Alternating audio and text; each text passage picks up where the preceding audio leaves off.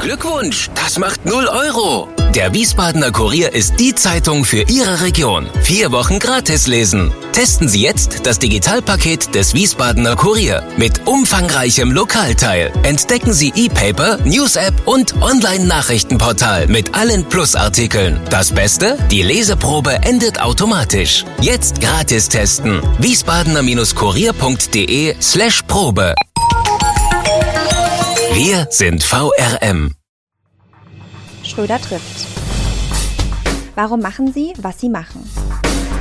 Stefan Schröder, VRM-Chefredakteur, trifft in diesem Interview-Podcast spannende Gesprächspartner, die einen besonderen Lebenslauf, etwas Besonderes geschafft oder geschaffen haben.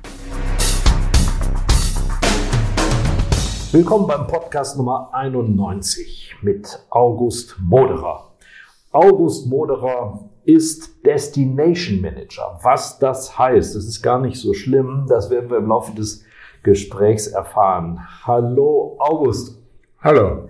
Ja, Stefan. Wir müssen erklären, wir kennen uns schon ein bisschen genau. länger und deshalb duzen wir uns. Manche nennen ihn sogar Gustl und wie das zusammenhängt, werden wir auch noch erklären. Mit wem haben wir es denn zu tun? August Moderer, Jahrgang 1957, ein hervorragender Jahrgang. Richtig verheiratet, ein erwachsenes Kind.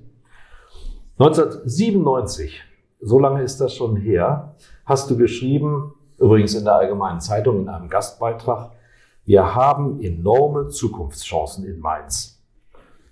Damals warst du Geschäftsführer der CCM, Kongresszentrum Mainz.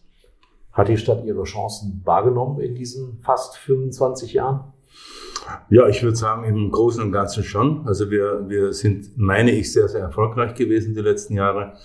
Das liegt nicht allein an mir. Es ist schon gute Vorarbeit geleistet worden durch, durch meine Vorgänger, die hier äh, sehr schnell eben die Weichen gestellt haben in die Richtung, wohin geht die Reise, speziell als Kongressstandort.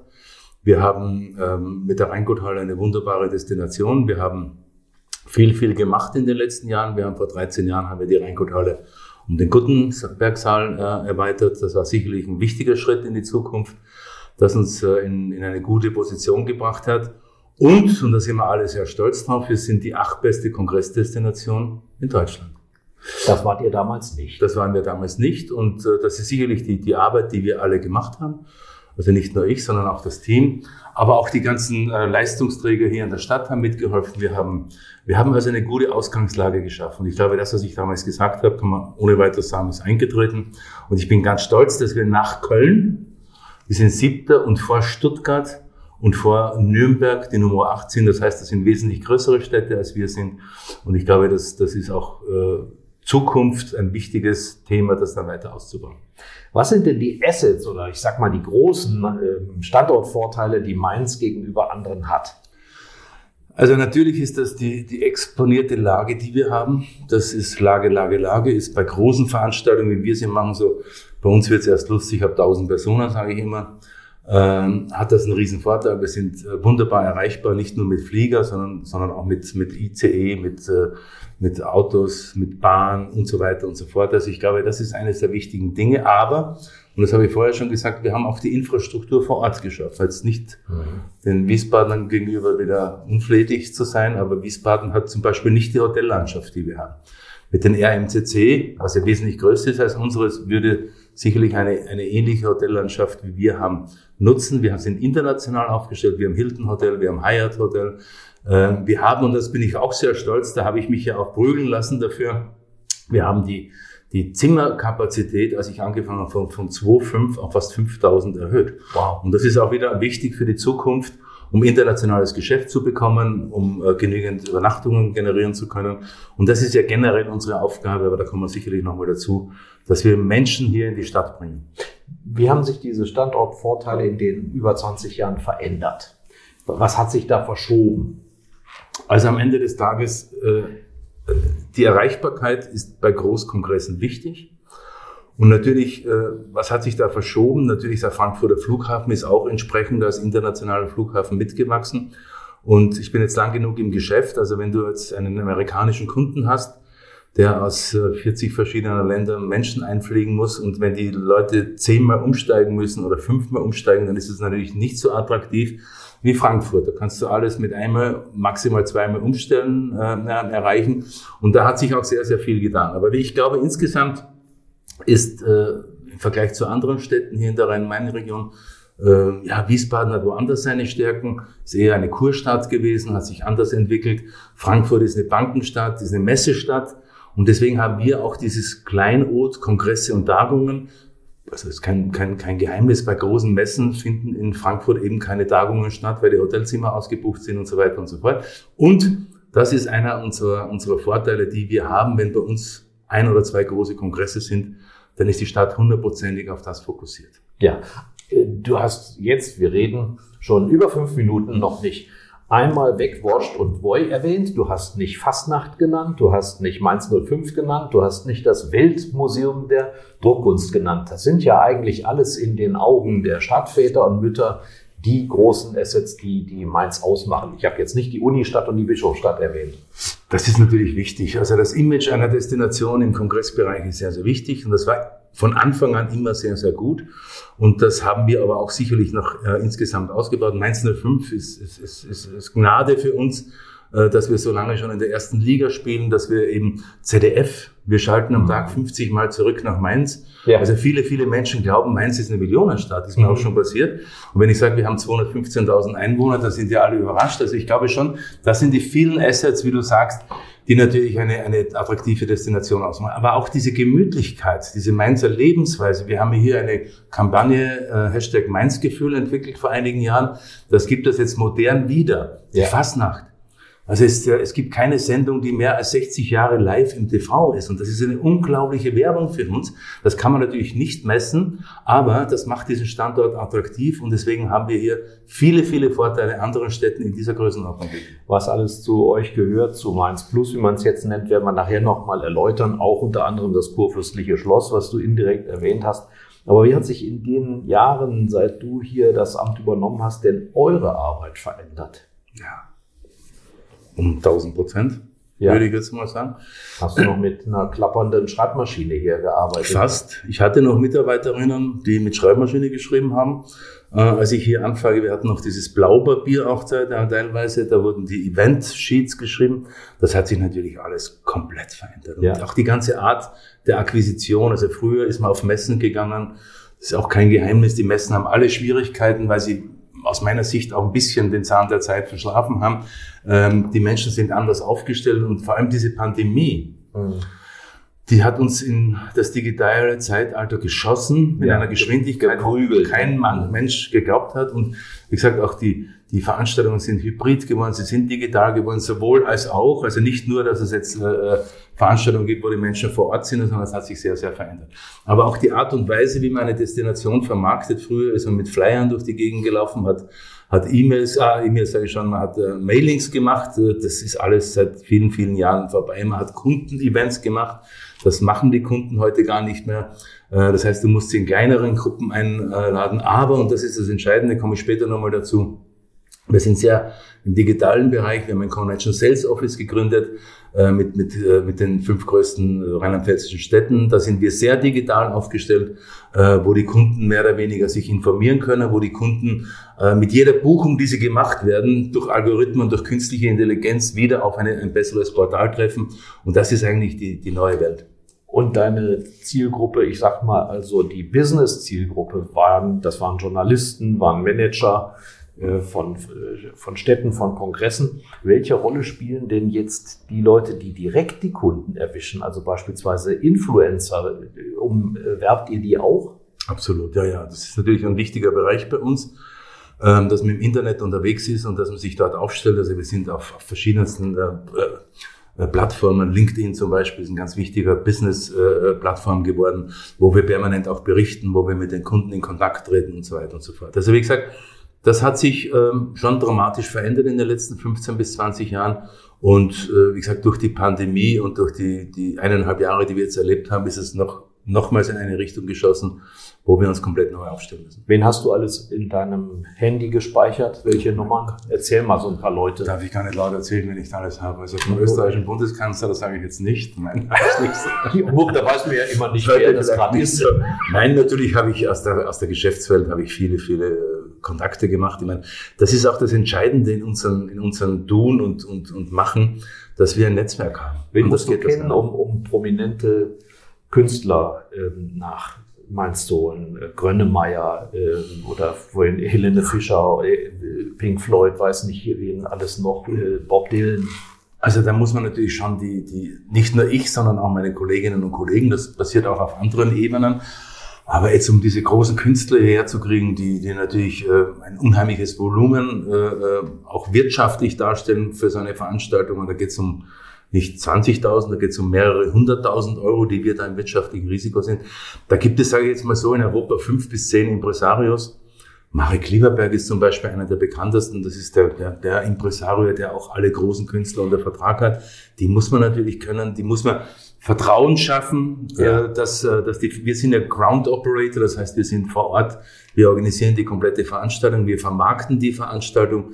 Wir sind auch rechtlich verantwortlich. Wir sind rechtlich verantwortlich, also wir sind wirklich, wir sind wirklich äh, ähm, an vorderster Front, aber äh, dieses Vertrauen muss man sich über viele, viele Jahre aufbauen. Es hat natürlich auch Ludwig Janzer, der hat das viele, viele Jahre von mir schon vom gemacht. Frankfurter Hof, ja. Vom Frankfurter Hof. Aber natürlich die Kombination, dass wir zusammengekommen sind, einmal mein wirtschaftliches Wissen und mein unternehmerisches Wissen und sein Wissen aus, der, aus der Kulturszene hat hier gefruchtet. Und wir sind, das kann ich ohne weiteres sagen, wir sind eine Veranstaltungsstadt, wir sind eine Konzertstadt geworden. Ja. Das ist eines der, der Ziele auch gewesen, die wir damals gesagt haben. Und das war wichtig. Und wie gesagt, ich kann immer wieder sagen, die Aufgabe der DMC, der Destination Management Companies, wie wir heißen, ist eben Menschen in die Stadt zu kriegen. So, und da haben wir jetzt den Sammelbegriff Mainz Plus und müssen unseren Zuhörern erstmal erklären, was da alles dazugehört. Das ist ja nicht nur das große Kino, Kurfürstliches Schloss, Rheingotthalle, Gutenbergsaal, sondern zu euch gehören auch die Bürgerhäuser. Nee, die Bürgerhäuser gehören nicht mehr dazu. Die, haben wir, die haben wir abgegeben. Äh, ja, das war eine, auch eine Entscheidung des Gesellschafters, der Stadt damals, die, die Bürgerhäuser abzugeben.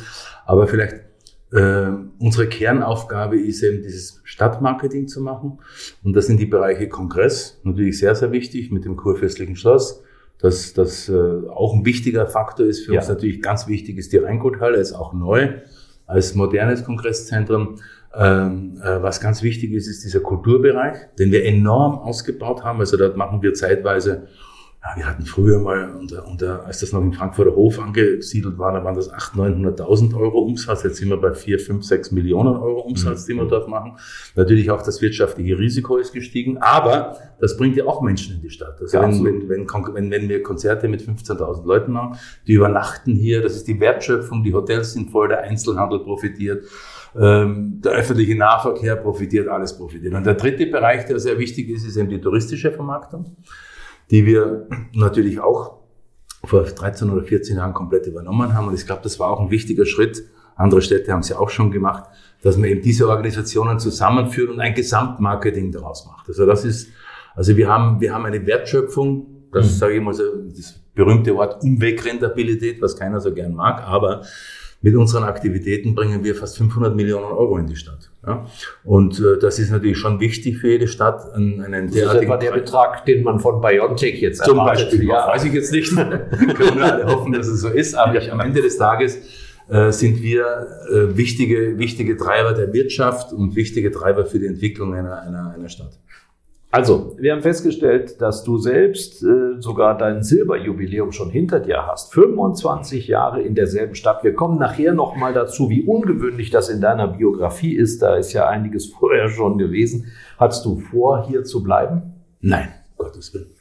Sage ich heute als, als, als, als, als Wallmainzer und ich muss auch dazu sagen, das ist neben Graz, dort bin ich geboren ist das äh, meine, meine Heimat und äh, das werde ich auch, wenn ich jetzt in Ruhestand gehe, werde ich das auch so pflegen, teils hier, teils da zu sein, mit meiner Frau zusammen, mit meinem Sohn, sage ich jetzt mal so, auch mit der Tochter meiner Frau, die gehört auch noch zu unserer Familie.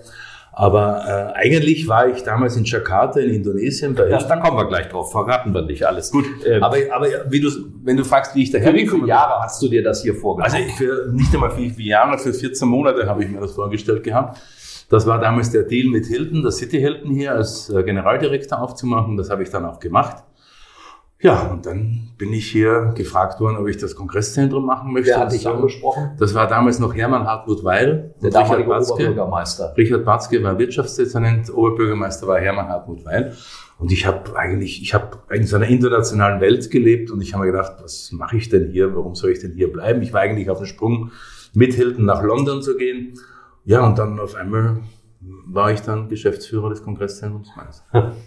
Wir fassen mal zusammen. Du warst ein Weltenbummler. Ähm, Nigeria, Indonesien mit Hotelketten, Kreuzfahrt als ganz junger Mann, der, die dich in die Karibik, USA, Südamerika geführt hat. Du hättest in München Fuß fassen können, wo du auch in zwei Häusern gleich ähm, in leitender Funktion tätig warst. Und dann Mainz. Ja, wie, wie kam es dazu? Also es war praktisch ein Spezialauftrag, das mhm. City Hilton, das zweite Hilton hier in der Stadt zu etablieren. Genau, das war. Also wie gesagt, ähm, man muss auch dazu sagen, für Hilton war damals also Mainz keine A-Destination, sage ich jetzt mal so. Das hat Erich Morscher, ehemaliger Generaldirektor, ähm, der das, äh, das große Hilton geleitet hat, schon, schon, schon erkannt, dass es war keine, keine A1-Destination, sondern eher eine, eine Zweier-Destination.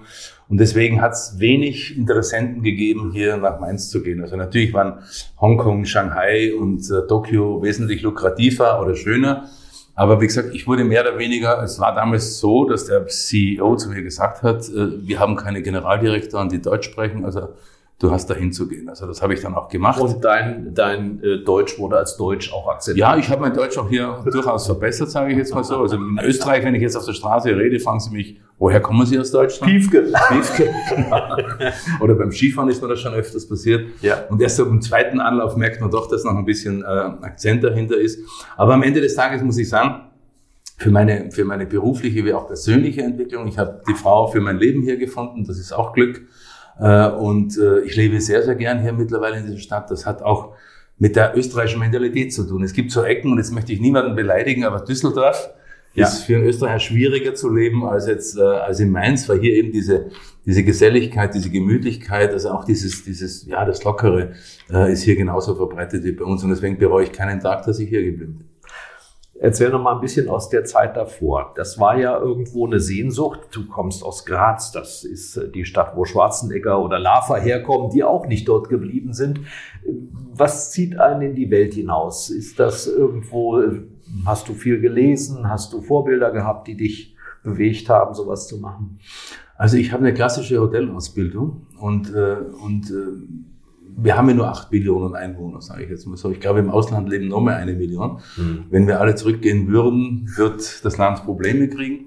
Aber das ist bei uns eigentlich ganz normal. Wir sind wie viele andere kleine Länder. Holland ist ähnlich aufgestellt, die Schweiz ist ähnlich aufgestellt. Äh, also wir haben uns nie gescheut, jetzt international unterwegs zu sein. Und das, das wusste ich schon, als ich äh, diese Ausbildung auch gemacht habe und, und diese, diese Fachschule dazu gemacht habe. Ähm, ähm, ja, dass ich, dass ich flexibel sein muss, wenn ich, wenn ich in diesem Beruf erfolgreich sein will. Und das war auch so. Das, da muss ich ja ganz ehrlich sagen, da habe ich natürlich sehr großes Glück gehabt, dass ich bei einem der besten und größten Hotelkonzerne damals äh, eben meine komplette Managementausbildung ja. machen konnte. Ja? Was hilft dir die Erfahrung anderer Länder, auch anderer Locations, auch mal auf einem fahrenden Hotel sozusagen, auf einem schwimmenden Hotel gearbeitet zu haben für die Arbeit hier?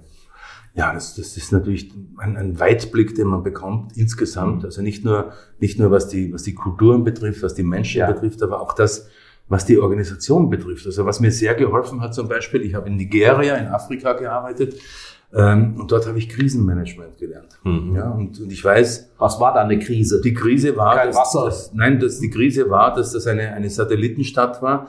Die, die Hotels wurden dort viermal äh, aufgesperrt und fünfmal geschlossen. Hm. Mit dieser Krise mussten wir leben. Wir haben, wir haben zum Beispiel keine Fachkräfte gehabt. Wir haben keine Rezeptionisten, wir haben keine Kellner, wir haben keine Köche gehabt. Natürlich haben wir ein Team aus der ganzen Welt hier gehabt, aber wir mussten mehr oder weniger die Leute ausbilden. Ja? Mhm. Und äh, wir hatten ein Hotel mit 800 Zimmer und teilweise zwei Prozent Belegung. Oh. Mit Zimmer, mit 800 Zimmer. Ähm, und, äh, und dann musstest du schauen, wie fülle ich diese, diese Location. Und das ist Krisenmanagement. Mhm. Und das hat mir und meinem Team natürlich dann auch sehr, sehr geholfen, als die Pandemie jetzt über uns hereingebrochen ist weil man sehr schnell auf diesen Krisenmodus umschalten kann. Also Was ist das Wichtigste in solcher Krise? Also in Krisen äh, nicht jammern. Mhm. Nicht jammern, sondern man muss, man, man kann einmal zwei Tage geschockt sein. Das war bei uns auch so. Meine, wir hatten 16 Millionen Euro direkten Umsatz und der ist von einem Tag auf null runtergefahren. Du sprichst von der Pandemie. Von der Pandemie hier bei ja. uns, von einem Tag, so ist es allen gegangen. Natürlich sind wir froh, dass wir eine städtische äh, Mutter, äh, Tochter, äh, Tochter sind und ähm, dass, dass, das, dass das auch alles aufgefangen wurde. Aber wir haben natürlich sehr, sehr schnell umgestellt. Das heißt, wir haben nicht gejammert und sind auf die Straße gegangen und gesagt, wir sterben alle, sondern wir haben gesagt, was machen wir jetzt mit ja. dieser neuen Situation? Und das ist uns auch gut gelungen. Also wir haben ein, ein Budget, einen Wirtschaftsplan vor der Pandemie erstellt, den wir auch erreicht haben, mhm. weil wir verschiedene äh, Register gezogen haben, weil wir sehr schnell auf digitale Veranstaltungen umgeschaut Wir haben ein, ein Fernsehstudio im Frankfurter Hof eingerichtet. Da waren wir einer der ersten. Ja. Da sind die anderen noch in Berlin mit dem roten Banner Wir sterben unterwegs gewesen. Und das, das lernt man eben in so einer internationalen Ausbildung. Ja. Und vor allem, es gibt einen Spruch, die Schnellen und die Toten. Mhm. Und das haben wir bei Hilton äh, exzessiv gelernt. Es gibt nur zwei Arten von Managern, die Schnellen und die Toten. Und, und es, gibt, äh, es gibt auch einen anderen Spruch noch, den kennt auch jeder, nicht die Großen fressen die Kleinen, sondern die Schnellen fressen die Langsamen. Mhm. Und das ist so, das ist so der Stil, ähm, den ich durch Hilton erlernen durfte, ja. den, ich, den ich da angeeignet habe. Wenn du jetzt die, die zweieinhalb Jahrzehnte so äh, bewerten solltest für dich selber, was sind die größten Erfolge gewesen in der Zeit, wo du sagst, also da bin ich wirklich stolz drauf, dass wir das an Land gezogen haben oder dass wir das groß gezogen haben? Also ich, äh, wenn ich jetzt zurückgehe nochmal in den Bereich äh, Kongresszentrum, dass wir sicherlich eines der, der Meilensteine war die Erweiterung der Rheinguthalle, die uns in eine andere Liga geschossen haben. Der rote Saal, das der war ja auch Saal, jahrelang Thema. Damals hatten ja. wir eine schwarze, schwarze Regierung, schwarz-rote Regierung, sage ich jetzt mal so den, äh, den äh, CDU-Leuten zu erklären, warum der jetzt unbedingt rot ist. Ich hatte Gott sei Dank relativ wenig zu tun, das war die Idee des Architekten. Und da hat sich dann keiner mehr äh, was, was sagen getraut, aber das war schon, das war schon ein, ein Meilenstein, sage ich jetzt mal so. Aber sicherlich, ähm, aber auch diese Internationalität, die wir da erreicht haben. Also ich muss auch ganz ehrlich sagen, ich bin sehr stark in den ganzen Verbänden vernetzt. Ich war Präsident des Europäischen Verbands ja. der Veranstaltungszentren. Das hat uns natürlich auch wahnsinnig geholfen, weil die Destination natürlich dann international, das sind über 700 Mitgliedshäuser. Wie läuft das? Da ruft dann einer aus Regensburg oder Nürnberg an und sagt, du pass mal auf, ich kann hier das und das nicht mehr unterbringen. Hast du da Platz für ja, sowas? Ja, das passiert auf alle Fälle. Äh, aber das heißt natürlich, du musst dein Netzwerk pflegen und dein Netzwerk aufbauen. Ich bin auch stellvertretender Verwaltungsratsvorsitzender immer noch im German Convention Büro. Das das größte Convention Büro in ganz Europa ist, wo eben auch aktiv dann Veranstaltungen uns weitervermittelt werden. Ah, ja. Also in, in der Regel, ich kenne so viele Leute und ich weiß manchmal gar nicht, woher das Geschäft kommt. Also jetzt der Brand, den wir leider hatten in der Rheinguthalle und da mussten wir alles über Nacht stornieren und da kam ich erst drauf, wie viel Geschäft noch hier ist. Ja. Aus der Zeit meiner Kontakte. das sind BCOs, also Professional Congress Organizer, das sind Agenturen, äh, die, die rufen ja nicht an und sagen, August, ich buche jetzt, sondern die buchen einfach und, und ich freue mich, dass das Geschäft hier ist. Ja. Ne? Aber äh, nenn uns doch mal so ein paar Highlights an Kongressen, regelmäßige Besuche hier, die ja für die Mainzer fast schon selbstverständlich sind, aber für die Menschen in der Region vielleicht gar nicht so. Also wir haben, wir haben mehrere Male schon den Deutschen Ärztetag gehabt. Das ist, das ist eine der Großveranstaltungen im Bereich Medizin. Äh, wir haben mit, äh, mit den BioNTech-Gründern haben wir, haben wir einen internationalen äh, Krebskongress, Immunologenkongress entwickelt. Ja. Den haben wir zum Beispiel mit 140 Personen im, im Hyatt begonnen. Mittlerweile sind es weit über 1000 Leute. Das ist einer der führenden Kongresse ja. weltweit in diesen Bereichen. Also das könnte ich jetzt, da könnte ich jetzt noch zweieinhalb Stunden reden, was unsere Veranstaltungen betrifft. Aber das bekommt man eben nur hin, wenn man verlässlicher Partner ist und wenn die Leute wissen, die Veranstaltungen funktionieren da. Wo habt ihr bei Kultur draufgelegt? Also ich meine, ich zähle jetzt mal auch äh, Brauchtum wie äh, Mainz bleibt Mainz mit dazu. Ja. Also die Fastnacht ist ein wichtiger Faktor gar keine Frage. Äh, und äh, die haben wir auch viele, viele Jahre subventioniert. Das ist auch, auch kein Thema gewesen. Subventioniert, weil ihr die Mieten stabil gehalten Genau, weil wir die Mieten stabil gehalten haben, weil wir gesagt haben, die Vereine müssen auch überleben, die Vereine müssen auch schauen, wie sie, wie sie, wie sie da klarkommen. Ähm, und äh, meins bleibt meins ist natürlich, das, das sehe ich als Werbeveranstaltung, habe ich vorhin schon gesagt. Das ist, das ist unglaublich. Also selbst als, als, als zehnjähriges Kind bin ich in Österreich vor einer Schwarz-Weiß-Klotze gesessen und habe Mainz bleibt Mainz geguckt, obwohl ja. ich überhaupt 80 Prozent gar nicht verstanden habe, von was sie geredet haben. Aber wie viel verstehst du heute? Ja, ich würde jetzt sagen 50, würde ich schon sagen. 50 Prozent habe ich jetzt schon intus. Aber am Ende des Tages Das, das ist wichtig. Das ist wichtig und das sage ich auch immer, das haben die Kölner, die Düsseldorfer und die Mainzer den anderen voraus in unserer Branche, dass wir auch wirklich noch eine Saison haben, wenn die anderen keine veranstalten. Januar, Februar ist in der Regel so die saure Gurkenzeit, also eine das, ja. Juli, August, Januar, Februar und dort haben wir in der, in der Rheingotthalle 20 äh, Fastnachtsveranstaltungen ja. oder im Kurfürstlichen Schloss sind es äh, 40 Veranstaltungen und das ist schon ein Glück. Also das ist schon für uns ein wichtiger Faktor, ähm, und, und das pflegen wir auch und deswegen sind wir auch ganz froh, dass die Fastnacht jetzt nächstes Jahr wieder beginnen kann. Viele wissen es nicht mehr. Mainz war viele Jahre auch der Ort, in dem der Ball des Sports gefeiert genau. worden ist. Und auf einmal war er weg. Und ich hatte immer den Eindruck, du bist gar nicht so unglücklich darüber. Ähm, heute schon. Ja bin ich nicht mehr unglücklich. damals schon, das war so, damals war noch Henning Wossedler, der Kurdirektor. In, in Wiesbaden. In Wiesbaden, mit dem ich heute noch immer sehr gut befreundet bin. Und Henning und ich, wir haben uns eigentlich die Bälle immer schon zugespielt. Wir haben über Grenze überweisen, obwohl es Mainz und Wiesbaden war. Durfte keiner wissen. Hatten Norddeutsche und Österreicher, haben hier ja. gut kommuniziert. Wossidlo kommt aus Münster. Aus Münster kommt Wossidler. Und da haben wir gut äh, miteinander. Ähm, aber ich habe immer die meisten wissen ja gar nicht, der Ball des Sports ist in Mainz groß geworden, nicht in mhm. Wiesbaden. Und das war auch nochmal damals die Hilton-Zeit mit Erich Morscher. Das war der, der den Ball des Sports hierher geholt hatte. Äh, und äh, damals wurde das hier groß entwickelt. Und natürlich die Wiesbaden haben Mainz eins voraus. Die haben mehr Bargeld in der Schatulle, sage ich jetzt mal so. Und äh, ich habe mal ganz, äh, ich habe mehrere Präsentationen mit den verschiedensten Oberbürgermeistern gemacht, um den Ball des Sports wieder hierher zu holen.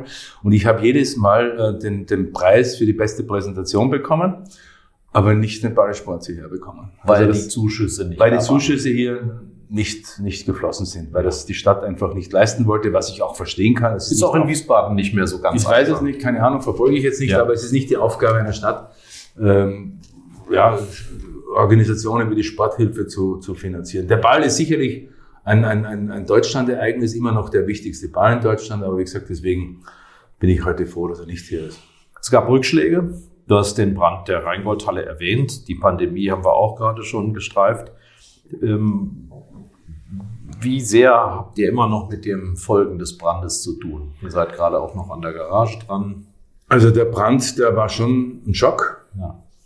Äh, mein Sohn hat äh, damals gerade sein Masterstudium in Australien gemacht und dann ruft er mich morgens um äh, 6 Uhr an und sagt, Papa, die Rheinguthalle brennt. Sag ich, mit sowas macht man keinen Spaß, das ist Quatsch. Sagt er, zwei Minuten später, so ist die Welt halt, hat er mir ein Video geschickt.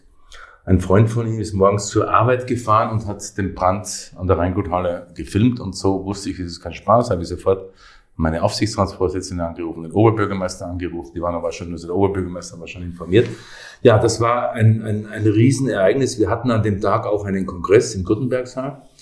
Ähm, den haben wir dann trotzdem noch irgendwie hinbekommen und es war ja bis zum Schluss nicht klar. Und ich war wirklich, und deswegen bin ich der Feuerwehr unglaublich dankbar. Das sind meine Local Heroes mit der Polizei zusammen und den ganzen technischen Hilfswerken und so weiter, ähm, die haben es wirklich in, in einer, einer Aktion von 24 Stunden geschafft, dass die, der Gutenbergsaal nicht mit abgefackelt mhm. wäre. Und das war wirklich kurz vor, vor, vor zwölf. So.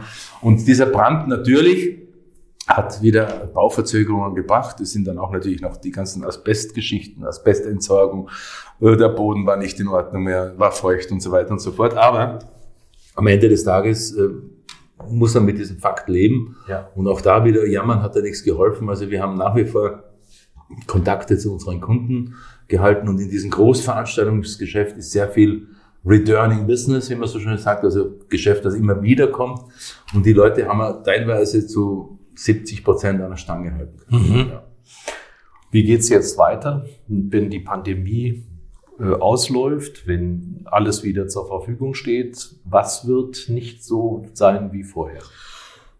Also es gibt Studien ähm, von Oxford Economics, das ist die, die, die Unternehmensberatung der Oxford University und die, die sind im Bereich Tourismus äh, weltweit die Führenden, die haben alle großen Krisen im Tourismus untersucht und äh, ähm, die haben sehr richtig gesagt, also dieser, dieser Geschäftstourismus, 80 Prozent der Übernachtungen in Mainz sind Geschäftstouristen, äh, wird sich am schwierigsten und am spätesten erst wieder, wieder erholen. Das, das merken wir auch. Also Städte, die jetzt Kongressstädte und Messestädte sind, Frankfurt, München, Hamburg, Berlin, tun sich da noch schwerer. Mhm. Ähm, aber wir werden sicherlich zwei, drei Jahre brauchen, um wenn überhaupt wieder diese Normalität zu erreichen, die wir vor der Pandemie hatten. Das ist ganz einfach. Was haben die Firmen gelernt? Sie müssen nicht für einen Kongress ihre Leute rund um den Erdball schicken, ja. sondern es geht auch digital. Also das heißt, wir haben alle, äh, fast alle Kongresse, die wir mittlerweile veranstalten, bis auf lokale, sage ich kleinere, sind digital, hybrid, ja. vernetzte Also Kongresse. beides. Beides. Also, also, wo, also wo früher 2000 Leute hier angereist sind, ja. reisen jetzt vielleicht 1000 oder 1500 an und 500 bis 1000 schalten sich digital dazu. Das ist für uns, für uns weniger dramatisch.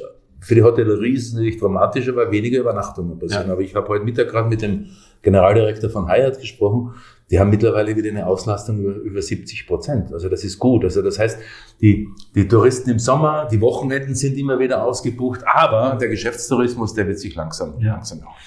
Wir sind ja unter uns. Beichte mir mal, welche Hausaufgaben du nicht gemacht hast, bis du in den Ruhestand gehst. Mit anderen Worten, was bedauerst du, was, was nicht so richtig vorangekommen ist, obwohl du es dir vorgenommen hattest? Äh, ja, das sind so einige Strukt intern strukturelle Geschichten, sage ich jetzt einmal so. Also wir haben zum Beispiel, ich bin gerade noch dabei, unseren, unser Unternehmen komplett umzustellen. Also wir sind Work-Life-Balance. Wir duzen uns alle untereinander. Das ist bei staatennahen Gesellschaften nicht so üblich. Wir haben Vertrauensarbeitszeit, wir haben Vertrauensurlaub, wir haben vier Tage Woche. Äh, also wir haben, wir haben wirklich, wir, wir lassen den Leuten wirklich ihren Freiraum mhm. und wir stellen die Leute nicht ein, um ihnen zu erklären, was sie zu tun haben, sondern sie sagen, was wir zu tun haben. Das ist, das ist unser Prinzip. Und ähm, da sage ich auch ganz ehrlich, also auch bei den Strukturen, auch was die Gehälter betrifft, äh, äh, Employer Branding, was ein, was ein Thema ist. Also man muss sich als Unternehmen auf die Bühne stellen, um genau. für genau. Mitarbeiter genau. attraktiv genau. zu sein. Genau, und das, das, das, das habe ich jetzt nicht zu Ende gebracht, sage ich jetzt mal so. Mhm. Ich habe es noch angestoßen, aber meine Nachfolger äh, haben, schon, haben schon gesagt, sie sind auch auf dieser Spur. Das heißt, ein Unternehmen ist nicht mehr interessant, nur weil sie eine Anzeige schaltet. Ich suche neue Mitarbeiter. Sondern die, die jetzige Generation, deine Kinder sind ja auch die gleiche Generation wie, wie unsere Kinder, ähm, die informieren sich ganz anders. Die gehen digital ins, ins Internet und schauen, äh, was passiert da, vergleichen die Unternehmen. Und das ist so eine der wichtigsten Aufgaben, wo ich sage, habe ich vielleicht zu spät angefangen, auch was die Gehaltsstrukturen betrifft. Mhm. Ja? Äh, äh, also die Leute, die Leute, das sind gewisse, es geht nicht immer ums Geld, aber, aber auch die Gehaltsstrukturen für das, was unsere Leute leisten müssen, sind aus meiner Sicht noch viel zu gering. Ob du willst oder nicht, du gehörst mit Mainz Plus zu 100 Prozent der, zu der zentralen Beteiligungsgesellschaft der Stadt Mainz. Also du kannst nicht wie ein freier Unternehmer handeln. Wie sehr engt das bisweilen ein? Ähm, also ich war von Anfang an ein Befürworter dieser ZPM, wo sich die, die Stadt hier relativ schwer getan hat. Im Aufsichtsrat sitzen dann jemand wie der Finanzdezernent, Beck, Oberbürgermeister, Oberbürgermeister die, die Dezernenten ja. und so weiter und so fort. Also ich war von vornherein d'accord, aber es war ja anders geplant. Es sollten ja eigentlich alle städtischen Gesellschaften rein. Wir haben es aber hier ein Problem gegeben, da ein Problem gegeben mit Immobilien, mit Steuern und mhm. was weiß ich alles. Das hat man sich vielleicht einfacher vorgestellt, was es ist. Aber am Ende des Tages muss ich sagen, das hat vielleicht auch mit meiner Persönlichkeit zu tun oder mit meiner Art und Weise, wie ich arbeite. Also ich habe nie gefragt, was zu tun ist, sondern ich habe immer gesagt, was wir getan haben, sage ich jetzt mal so. Mhm. Deswegen habe ich eigentlich relativ Ruhe gehabt, auch aus dieser Struktur heraus. Natürlich verstehen die meisten Menschen nicht wirklich, was wir machen. Das klingt immer so nach Halligalli und Empfang und Groß und Champagner und was weiß ich. Ja, genau, habe ich auch gedacht. Das hast du auch gedacht. Aber am Ende des Tages ist das, ist das harte Arbeit und ja. natürlich auch hartes Fachwissen und harte Netzwerke, die du da aufbauen musst. Ne? Das kommt nicht von irgendwo her. Du kannst dich nicht einfach da hinsetzen und sagen so, ähm, ne? es hat Jahre gedauert. Ich habe natürlich den Vorteil gehabt, dass ich schon aus der Hotellerie hm. ein starkes Netzwerk mitgezogen habe. Aber das, das, das ist das Entscheidende und deswegen, deswegen habe ich da, sage ich jetzt mal, relativ wenig äh, Einschränkungen gehabt aufgrund der ZPM. Wie viel davon ist Moderer und wie viel davon ist Struktur? Wenn jetzt so ein Lieberberg anruft oder auch jemand anders und sagt, nimmst du XY hier, ich habe den gerade auf Europareise, musst aber doch äh, mit einer Million gerade stehen, musst du dann erstmal bei deinem Aufsichtsrat anrufen und sagen, hör mal, haben wir das Geld, darf ich das Risiko eingehen? Nein, das musste ich nicht. Das habe ich alleine entschieden. Oder das heißt, das habe ich natürlich im Team entschieden. Da ja. war unsere Controllerin oder unser Controller, unser Kulturfachmann, Kulturfachfrau, die Verena Cambaia, die wir jetzt haben. Äh, natürlich haben wir die Köpfe zusammengesteckt und aus Erfahrung gesagt, ist das ein Geschäft. Ja. Aber das ist immer ein riesiges Risiko. Wenn ich jetzt, wenn Herr Lieberberg anruft und sagt, er braucht jetzt heute Abend um 11 die Entscheidung und du sagst, ich muss jetzt aber noch äh, mit, mit 15 verschiedenen Gremien sprechen, dann sagt er, dann lass es lieber auf Ja. Wiederschauen. Also das ist schon sehr gewöhnlich, also es geht in dem Geschäft nicht anders. Genauso ist es Ja. mit einem Kongress. Ne? Wenn du einen Kongress akquirierst und, und, und, äh, und, und es sind, es sind Zusagen, die du machen musst, da kannst du jetzt nicht in irgendwelche Aufsichtsgremien gehen und sagen, Ja. natürlich informierst du deine Gremien darüber, was du gemacht hast und du informierst sie auch natürlich über die Risiken, die da sind. Aber ich muss jetzt sagen, toi, toi, toi, auf Holz klopfen, ähm, das ist jetzt wirklich 25 Jahre sehr, sehr gut gelaufen, weil man immer die richtigen Entscheidungen getroffen hat. Sonst säßest du wahrscheinlich Genau. auch nicht mehr hier. genau. Äh, Aber so lange sitzt du ja nicht mehr hier. Äh, Das heißt, es gibt Nachfolger. Es gab Kritik an der Auswahl der Nachfolger, an der Art und Weise, wie sie ausgewählt worden sind. Ich äh, werde mich jetzt nicht über meine Nachfolger äußern, aber ich finde, das System habe ich auch nicht verstanden. So eine wichtige Position muss eigentlich ausgeschrieben werden. Das ist, weiß nicht, warum das jetzt meine Gesellschaft oder die Stadt das so gemacht hat. Da muss man sich selber fragen. Aber am Ende des Tages, äh, ja, also wie gesagt, es gibt genügend Leute in der Branche, sage ich mal in der zweiten, in der dritten Reihe, die, die, die große Erfahrung haben in diesen Bereichen. Ja, aber da hat die Stadt eben entschieden, das nicht machen zu wollen, haben es anders gemacht. Wie würdest du denn heute deinen Job mit drei, vier Sätzen beschreiben? So eine Art Job Description, also die wesentlichen Elemente dessen, was man da Also haben es muss. sind ganz, ganz wichtige drei Dinge. Das sind, das sind die People, also die, die, die Mitarbeiter, die Menschen. Das ist ganz entscheidend. Das hat sich Dass man mit denen klarkommt. Nein, das, das, die, die, die, müssen, die müssen bis in die Zehenspitzen motiviert sein. Das ist in jedem Job so, das ist in jedem guten Unternehmen so. Das heißt, äh, man muss auf die Leute hören. Man ist, man ist als Geschäftsführer eher Moderator oder Motivator. Und äh, das ist das Wichtigste. Dann das zweite People sind die Kunden Ja. und die Geschäftspartner. Die müssen Vertrauen haben in dich. Ne? Das heißt, das, das, das geht gar nicht anders.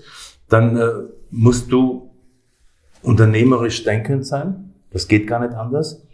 Äh, kreativ unternehmerisch denken. Also die Sommerlichter, die, die sind nicht für heute entstanden, die haben wir erfunden. Die Mhm. haben wir erfunden, die gab es Aus dem nicht. Boden gestampft. Aus dem Boden gestampft. Das ist immerhin eine halbe Million Euro, Ja. die wir da jedes Jahr, aber ohne Verluste. Wir machen keine Verluste bei diesen Veranstaltungen.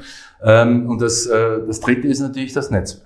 Wer Mhm. kein Netzwerk hat in dieser Branche, wird sich schwer tun. Was ich jetzt schon vorher gesagt habe, äh, die Kollegen, Mhm. wenn du die alle kennst, rufen dich an, auch das German Convention Büro. Wenn du da, natürlich, wenn du jetzt nur zu diesem Verband hingehst und dein Schnitzelbrötchen isst und abends vier Bier trinkst, dann ist es nicht, das ist kein Netzwerk, sondern du musst, äh, du musst eben der Typ sein, und das bin ich halt gewesen, sage ich jetzt mal so, oder bin ich immer noch, ähm, der immer gerne vorn gestanden ist und in diesem Verband auch mit Einfluss. Deswegen Präsident und deswegen äh, das und dies, jenes. Ich habe noch zehn andere Ehrenämter gehabt. Aber das, das, ist, das, das, das ist aus meiner Sicht, also wenn du sagst, wer, was, ist, was ist da entscheidend, das ist einfach 50-50, würde ich sagen. Ja. Das ist schon, das ist schon wichtig, auch die Führungspersönlichkeit, die vorne steht, dass du dich auch mit dieser Stadt identifizierst, dass du dich mit den Leuten in der Stadt identifizierst, aber dass du jetzt nicht ein durchgehender Ja-Sager bist, das passt auch nicht rein, weil dann lässt du dich unterbuttern Mhm. und dann reden dir zu viele Leute in dieses Geschäft hinein. Und das ist vielleicht auch bei mir in letzter Zeit ein bisschen angeeckt, weil ich also nicht zu allem Ja und Amen gesagt habe, speziell was die, äh, den Eröffnungstermin der Rheinguthalle zum Beispiel getroffen habe, da habe ich betroffen hat, da habe ich sicherlich, habe ich mir nicht nur Freunde gemacht, aber Weil du was gesagt hast? weil ich gesagt habe, ich möchte, sagen, ich möchte gerne einen, einen festen Termin zur Eröffnung haben. ne? Mhm. Das heißt, und das wurde eben dann nicht weiter verfolgt. Man hat gesagt, man kann keine geben.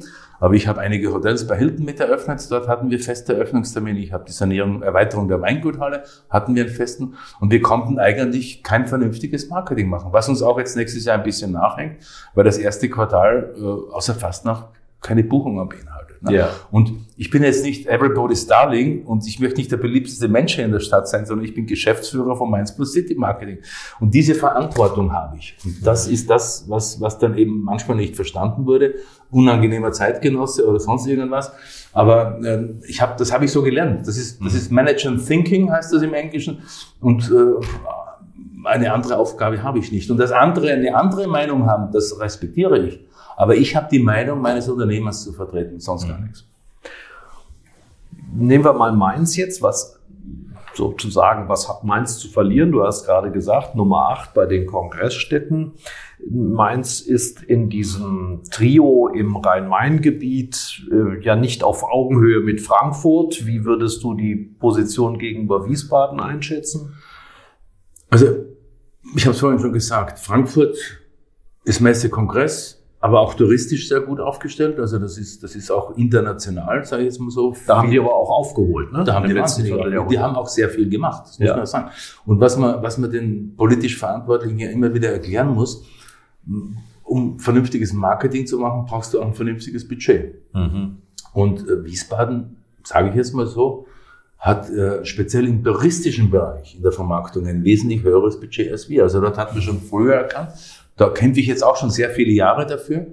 Wir, wir durch unseren enormen Umsatz, den wir generieren, machen wir natürlich Quersubventionierung. Wir haben den Tourismusfonds entwickelt, wo wir wieder Geld reinzahlen, wo wir, wo wir städtisches Geld reingeben, das dann mit privatem Geld wieder aufgedeckt wird. Aber, und das ist sicherlich, was ich meinen äh, Nachfolgern äh, mitgegeben habe schon, ist, das eben zu entwickeln, ähm, dass eben dieses, dieses äh, touristische Marketing noch äh, mit einem Budget untermauert wird. Das ist Zukunft und äh, sonst bleibt man über. Also wir sind, ich glaube, im Kongress sind wir sehr gut aufgestellt.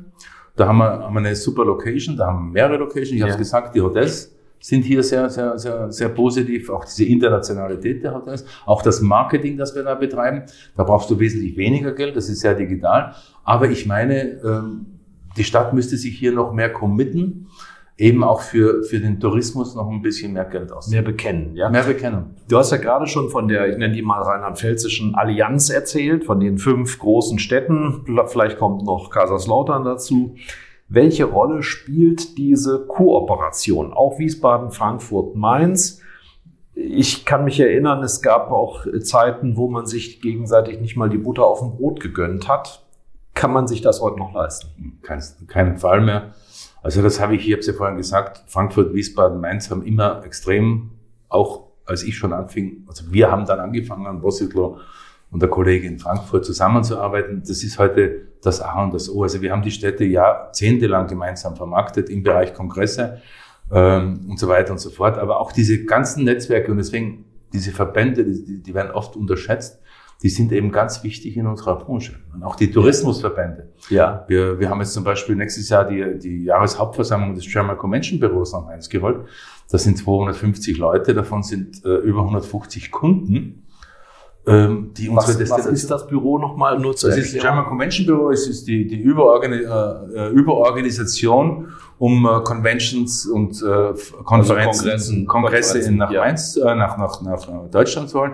Dort ist die Deutsche Zentrale für Tourismus, die Petra Hedorfer ist dort organisiert, äh, die Geld reingeben, dass die Deutsche Lufthansa organisiert, dass die Deutsche Bahn und dann haben wir noch fast 200 Mitglieder. Mhm. Äh, äh, Mitgliedshäuser, Hotels, Hotelketten, Kongresszentren sind hier drinnen, aber es sind auch die Agenturen, die Veranstaltungen machen drinnen. Und das ist zum Beispiel ist mir jetzt gelungen, weil ich eben gut vernetzt bin und das auch meine Abschiedsvorstellung ist, die jetzt nochmal nach Mainz sollen. Wir hatten sie schon einmal in Mainz. Und, und das sind eben die Dinge, also der Europäische Verband der Veranstaltungsinstitute und auch die Tourismusverbände, DCD, ja. German, äh, Germany Travel Mart. Du erinnerst dich, hatten wir dreimal in, in, in der Region, alle fünf Jahre, einmal in Frankfurt, in Wiesbaden und in Mainz. Also wir haben schon gute, gute Basis gelegt, um hier zusammenzuarbeiten.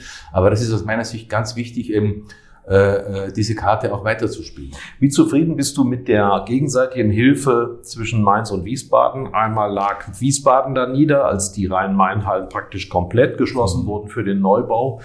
Dann hat's Mainz erwischt mit der abgebrannten Rheingoldhalle. Gab's da Schulterschluss oder sagst du, mein Gott, das hätte der Beginn einer wunderbaren Freundschaft sein können, ist es aber nicht geworden?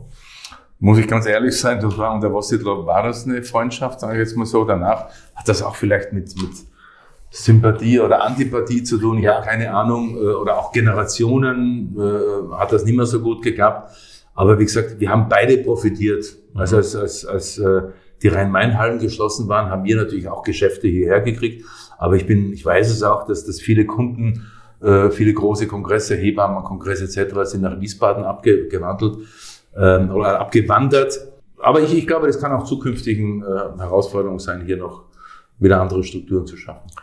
Guck mal so zehn Jahre nach vorne. Mhm. Äh, wir haben gerade über BioNTech gesprochen. Ähm, Gutenberg Museum gibt's neue Konzepte. Wo siehst du Chancen, wo Mainz noch richtig punkten kann, wo man das heute vielleicht nur im Ansatz erkennt? Also wenn ich jetzt von unserer, unserem Bereich spreche. Natürlich. Also das, das wir vertreten. Also ich glaube, das Wichtigste ist, und das habe ich jetzt schon gesagt, das Wichtigste ist eben diese, diesen Tourismus ernster zu nehmen hier in der Stadt. Ähm, ich komme aus einem Tourismusland. Ja. In Österreich gibt es überhaupt keine Diskussion. Sollen wir hier einen Skihang mitmachen? Nein, nein, Skihalle. Eine Skihalle ist, ist nicht nachhaltig, aber um Gottes Willen.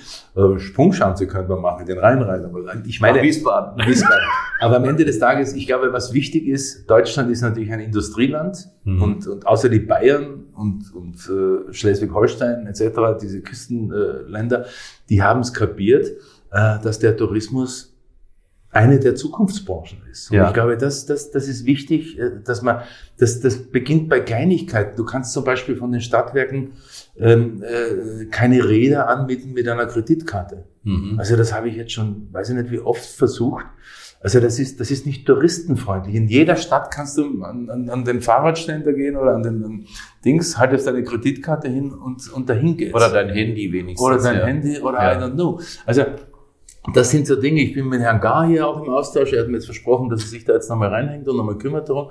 Wer Ähm, ist das? Herr Gar ist der, Entschuldigung, das ist der äh, Vorstandsvorsitzende der St- Stadtwerke und auch unser Gesellschafter, Ja. ähm, mit dem wir sehr gut und sehr eng zusammenarbeiten und der auch sehr, sehr viel Verständnis für unsere Bedürfnisse hat. Was wird künftig den Tourismus denn ausmachen? Du kennst ja auch viele Destinations in der Ja. Welt. Wo muss man sich hier in Mainz bemühen? Also ich glaube, der, der Städtetourismus, das ist eine der boomenden Mhm. Sparten in der Tourismusbranche. Also es, es gibt manchmal so ein Denken, dass man, dass man hier so eine, eine Tourismusinsel schafft, wo die Leute 14 Tage Urlaub machen. Das wird nicht sein. Ja. Also eine Stadt ist eben zu klein. Eine große Stadt, sage ich mal, die gibt vielleicht eine Woche oder vier Tage her.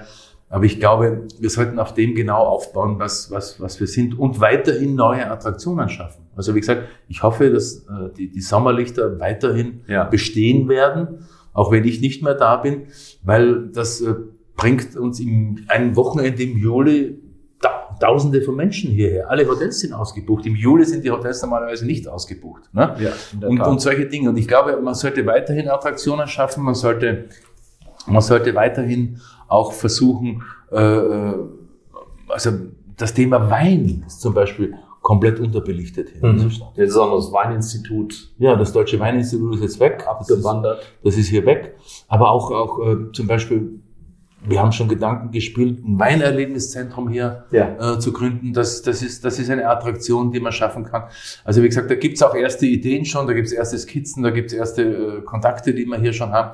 Aber zum Beispiel eben auf die Stärken dieser, dieser Landeshauptstadt, am Rhein gelegen, in einer Metropolregion gelegen, in die, die Hauptstadt des deutschen Weines. Ja. Wo steht denn das? Das müsste eigentlich groß als transparent über die ganze Stadt drüber schweben, dass man sagt, wir sind nicht nur Fastnachtstadt, wir sind nicht nur Mainz 05 Stadt, wir sind nicht nur äh, äh, lustige Stadt, sondern wir sind auch wirklich das Zentrum des deutschen Weines, denn alle großen Weinbaugebiete sind in Rheinland-Pfalz. Die wichtigen großen, Ja. außer es über die Brücke drüber gibt's noch ein größeres, habe ich jetzt den Namen schon wieder vergessen. Aber trinkst es. Aber ich trink's gern. Also am Ende des Tages, ich glaube, das sind so, das sind so die, die, Zukunftschancen, die man, die man, die man haben muss. Ähm, warum habt ihr euch eigentlich das Hechtsamer Messegelände nicht äh, unter den Nagel gerissen und bei der Phoenixhalle auch nicht hier geschrieben? Ja, ich War wurde- das, war das kein Doch, das waren Optionen, aber wir wurden einfach nicht gefragt. Ja. Also bei der Hechtsheimer Messe muss man sagen, ist die Konstellation so, dass das Thema gar nie, das war immer privat und Mhm. das ist auch weiterhin privat und da gibt es auch momentan gar keine andere Da seid ihr dann eher Kunde. Da sind wir eher Kunde, also wir haben dort äh, Herbert Grönemeyer, wir haben schon große Konzerte dort Ja. gespielt auch, ähm, was immer nicht einfach war, sage ich jetzt mal so, weil, weil du musst dem, dem Grönemeyer auch sagen, das ist halt ein Gewerbegebiet und rundherum ist Ackergebiet. Ne, Das hat er jetzt nicht so lustig empfunden, aber er hat es dann trotzdem gemacht. Sehr, sehr erfolgreich. Für uns war sie wirtschaftlich nicht so erfolgreich, weil enorme Kosten damit verbunden waren. Ähm, aber wie gesagt, also das, das, das sind so, so, so, Dinge, die, die muss man halt jetzt versuchen. Hättest du es denn gewollt? Äh, noch Ja. mehr Locations Ja, ja, in absolut. die Firma Also zu die, integrieren? die Phoenix-Halle ist, oder alte, jetzt Halle 45 ist komplett an uns vorbei. ja. Ähm, das haben Leute gemacht, die haben da Verhandlungen geführt, die von unserer Branche keine Ahnung hatten. Also die haben nur gesehen, dass das jetzt eine alte Halle ist, aber dass das die Attraktion dieser alten Halle hat man eben nicht gesehen. Ja, ja der Charme. Zum Beispiel der Charme, genau. Also 40 äh, Prozent der Event-Locations in Deutschland sind eben solche Hallen. Ja, 40 Prozent des Marktes. Ne? Mhm. Ne? Und das hat man nicht gesehen und das wäre auch für uns fürs Kultur. Wir haben ja auch die, die früher die Phoenix-Halle haben wir enorm bespielt mit, mit Kulturveranstaltungen. Ja. Und das wird auch zukünftig sein. Also das, das, das ist leider, sage ich jetzt mal so, irgendwie politisch an uns vorbeigegangen. Wir kommen zu einer Rubrik, die die einen fürchten, die anderen, naja, ignorieren. Mhm. Äh, auf ein Wort heißt sie. Und das bedeutet, du hast bei sechs Fragen, die ich allen meinen Gesprächspartnern stelle, die Möglichkeit, mit möglichst wenigen Worten zu antworten. Bist du bereit? Ja. Vor was hast du am meisten Angst? Eigentlich vor nichts mehr. was ist dir eine Sünde wert? Ein Backhändel aus der Südsteiermark. das hatten wir noch nicht. Jeder Mensch ist eitel. Woran erkennt man das bei dir? An meiner Frisur. Mhm. Immerhin ist noch eine da. Welcher Mensch ist dein Vorbild? Oder hast du ein Vorbild? Steve Jobs. Steve Jobs, also der Chef von Apple, genau. beziehungsweise der Gründer. Von das ist der größte Visionär, der in, ja. diesem Jahrhundert gelebt hat. Hätte es für dich beruflich eine Alternative gegeben? Ja, ich wollte Zirkusdirektor werden. Das wäre ja, ähnlich. du doch, oder? Bin ich auch, ja, aber wäre ähnlich gelagert gewesen. Ja. Aber Zirkusdirektor war ein, ein, ein, ein Wunschziel von mir. Dein größter Wunsch fürs Alter? Gesund bleiben, mhm. äh, noch mehr Enkel bekommen. Wir haben schon einen Enkel und äh, einfach das Leben noch genießen. Vielen Dank, das war super. Und jetzt nochmal zu deiner Person. Du gibst das Amt ja in Bälde ab. Was kommt danach? Da nimmt er einen großen Schluck Wasser. Ich muss erst mal also, ja gut, die, die, meine Gesellschafter, die Stadt hat, hat entschieden, es kommen zwei Nachfolger. Also eine Dame, Katja Mailand, und äh, Marc-André Glöckner, der ist schon da. Äh, und der, ich glaube, sie werden sich so den Part ein bisschen aufteilen, dass der eine mehr den kaufmännischen und der andere den operativen Bereich macht. Was machst du? Ich, wenn du Pensionär bist. Ich werde einfach in den Ruhestand gehen ja. Und werde einfach nicht ja, Boccia spielen oder und in dein Boccia nicht. Also ich bin, ich bin sehr sportlich. Also ich habe, äh, meine Frau und ich, wir haben uns jetzt auch Rennräder gekauft vor, vor einem Jahr. Ohne E-Antrieb. Ohne E, Gottes Willen E. Erst ab 85 haben wir gesagt, hoffe ich zumindest. Ja. Also erst ab 5. Nein, ich werde, äh, ich werde, ich werde das Leben genießen. Ich, äh, ich mache weiterhin Sport. Ich werde sehr viel Fahrrad fahren. Wir wandern sehr viel. Wir machen Reisen. Das ist eins der Themen, die wir haben. Und wie gesagt, wir haben jetzt einen zweiten Wohnsitz in Graz und wir werden auch diese, diese Seite äh, Europas genießen. Ist da noch Verwandtschaft auch? Ich leider nicht mehr alle, meine Verwandten sind gestorben. Ich habe noch einen Stiefvater dort, aber ich ja. habe natürlich einige Freunde noch, die ich da kenne. Und wir, wir werden dort, äh, wir sind gerade dabei, unsere Wohnung da herzurichten nochmal und werden dort einen Teil unseres Lebens auch verbringen. Also ich hatte mir notiert, als Alternativen jetzt fürs Alter Consultant, also Berater, Gastwirt, Skilehrer oh oder nochmal Steward. Skilehrer vielleicht, das hat mir ja, immer Spaß gemacht. Für Senioren, ja. Hast du mal Skilehrer gemacht? Ich bin, jeder Österreicher ist also Skilehrer. Fast jeder, also ich bin kein staatlich geprüfter, sondern ich bin Landesskilehrer. Das ist eine Stufe darunter. Ja, immer wenn es Blondinen aus Deutschland gab. Das sage ich, verrate ich jetzt nicht. Das ist, das Geheimnis. Okay, du bist Grazer. Genau. Das ist was ganz Besonderes, die Steiermark. Da kommen, ich hatte es gesagt, Johann Lafer und Arnold Schwarzenegger her. Hast du die Heimat hier vermisst? Diese Heimat? Die Steiermark? Die Steiermark, ja, am Anfang schon, ja. aber durch natürlich mein internationales Leben, ich war in Asien, ich war in Afrika, ich habe in England gelebt, ähm, ist das, am Anfang hatte ich enormes Heimweh, aber mittlerweile nicht. Aber Was sag, macht man da, außer Backhändel? Ähm, einfach weinen, heulen und ja. seiner Mama einen Brief schreiben früher. Und dann vier Wochen später hast du das Antwortschreiben gekriegt, dann warst du glücklich. Also am Ende des Tages, äh, äh, ja, also ich, ich, ich muss jetzt aber sagen, Gott sei Dank habe ich jetzt wieder zurück zu meinen Wurzeln gefunden. Ja. Und, und ich schätze, ich schätze meine Heimatstadt sehr. Sag mal so zwei, drei Sätze dazu, was, was dir da was Besonderes aus. Du musst jetzt nicht die touristischen Attraktionen. Nein, nein, nein, aber am Ende des Tages ist es so, dass, äh, dass äh, Graz, wer es kennt, ist A, eine wunderschöne Stadt, nicht weil ich da und Herr Schwarzenegger und Herr Lafer geboren sind. Herr Lafer ist übrigens ein bisschen außerhalb von Graz geboren. Und, ähm, äh, aber am Ende des Tages ist das das Tor zum Süden. Hier beginnt der Balkan. Mhm. Und das wird jeder, wenn er, wenn er dahin fährt, unbewusst erleben, da sind die Leute einfach lockerer, sag Ah, ja. ich so. Ja. Also da kann schon sein, dass jetzt mittags einmal eine Flasche Wein oder vielleicht sogar zwei auf dem Tisch stehen. Aha. Und dann sagt man, was los, Alter, wir hauen uns jetzt in die Hafen, danach schlafen wir mal Runde. Ne? Aha, aha. Verstanden? Ja, Wahrscheinlich, okay. ja. Dann, dann ist Und immer noch Zeit zu Es ist immer noch Zeit zu schlafen und so weiter und so fort. Also wie gesagt, es ist insgesamt, es ist kulinarisch, es ist hochinteressant. Also wie gesagt, ähm, die Menschen, die, das ist wirklich das dort zum Süden und, und, und nicht nur der Staat. Graz hat das Glück gehabt, im Krieg nicht äh, zerbombt zu werden. Also die, die Altstadt ist äh, Weltkulturerbe seit vielen, vielen Jahren.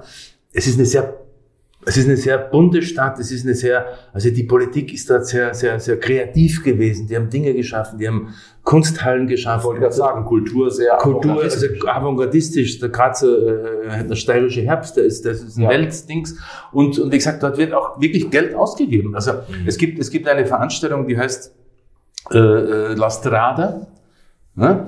Und äh, dort äh, investiert die Stadt Mainz drei Millionen, äh, Stadt Graz drei. Millionen Euro in Kulturprogramm, das teilweise jetzt vermarktet wird, sage ich jetzt mal so, und refinanziert wird, aber auch die Hälfte der Veranstaltungen sind für die Bürgerinnen und Bürger und für die Besucher von Graz. Also da könnte ich jetzt noch eine, können wir einen eigenen Podcast nochmal draus machen. Ja, aber wir müssen ja noch zu deiner zweiten Heimat was sagen. Jetzt bist du seit über einem Vierteljahrhundert Mainzer. Du hast ja gesagt, Wahlmainzer.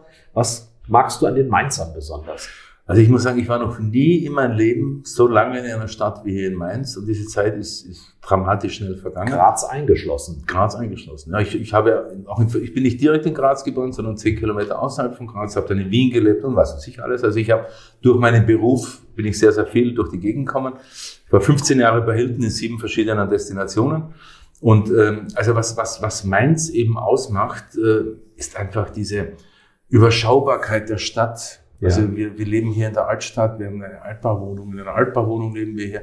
Wir gehen alles zu Fuß, du kannst hier am Rhein gehen. Also auch diese, wie gesagt, diese Mainzer Lebensart, diese Gemütlichkeit bis hin zur Fasnacht, an die ich mich erst gewöhnen musste, sage ich jetzt mal Ja. so, aber mittlerweile habe ich mich gewöhnt. Aber auch diese Weinseligkeit, also ich trinke auch gern Wein, ist auch bekannt. Auch rein hessischen jetzt. Auch rein hessischen, lieber rein hessischen, sage ich jetzt mal so. Nein, aber, aber am Ende des Tages, ich glaube, das ist einfach, einfach toll. Natürlich auch die, die, die, die Familie, die ich hier habe. Also Mein Sohn lebt jetzt auch mittlerweile hier. Äh, Meine Stieftochter, die lebt hier. Meine, wie gesagt, wir sind hier sehr eng mit dieser Ja. Region verwurzelt. Zum Schluss eine Frage, ähm, die sich auf das lukullische Mainz bezieht. Hast du dich an eine dieser drei Speisen gewöhnen können? Handkäse, Fleischwurst, Spundekäse. Perfekt. Perfekt. Genau in der. Reihenfolge. Also ich habe Handkäse, habe ich mich früher geekelt davor, also wie der aussieht schon. äh, gestern Abend war ich mit einem Freund aus Münster, by the way, äh, in einer Weinstube und haben eine Fleischwurst gegessen, eine warme. Herrlich. Okay. Aha. Und Schmundekäse ist eher meine Frau lieber, aber ich esse es auch, wenn es Ja, wenn es auf dem Tisch steht, wird es Genau. gegessen. Vielen Dank, lieber Sehr Gustav. gerne. Danke, lieber Stefan. Das war die heutige Ausgabe von Schröder trifft, unserem Interview-Podcast mit Stefan Schröder, VRM-Chefredakteur. Ihr wollt noch mehr spannende Geschichten, Reportagen und News aus eurer Region? Dann probiert doch einfach mal unser Plus-Angebot aus. Einfach reinklicken unter vrm-abo.de slash podcast. Ein Angebot der VRM.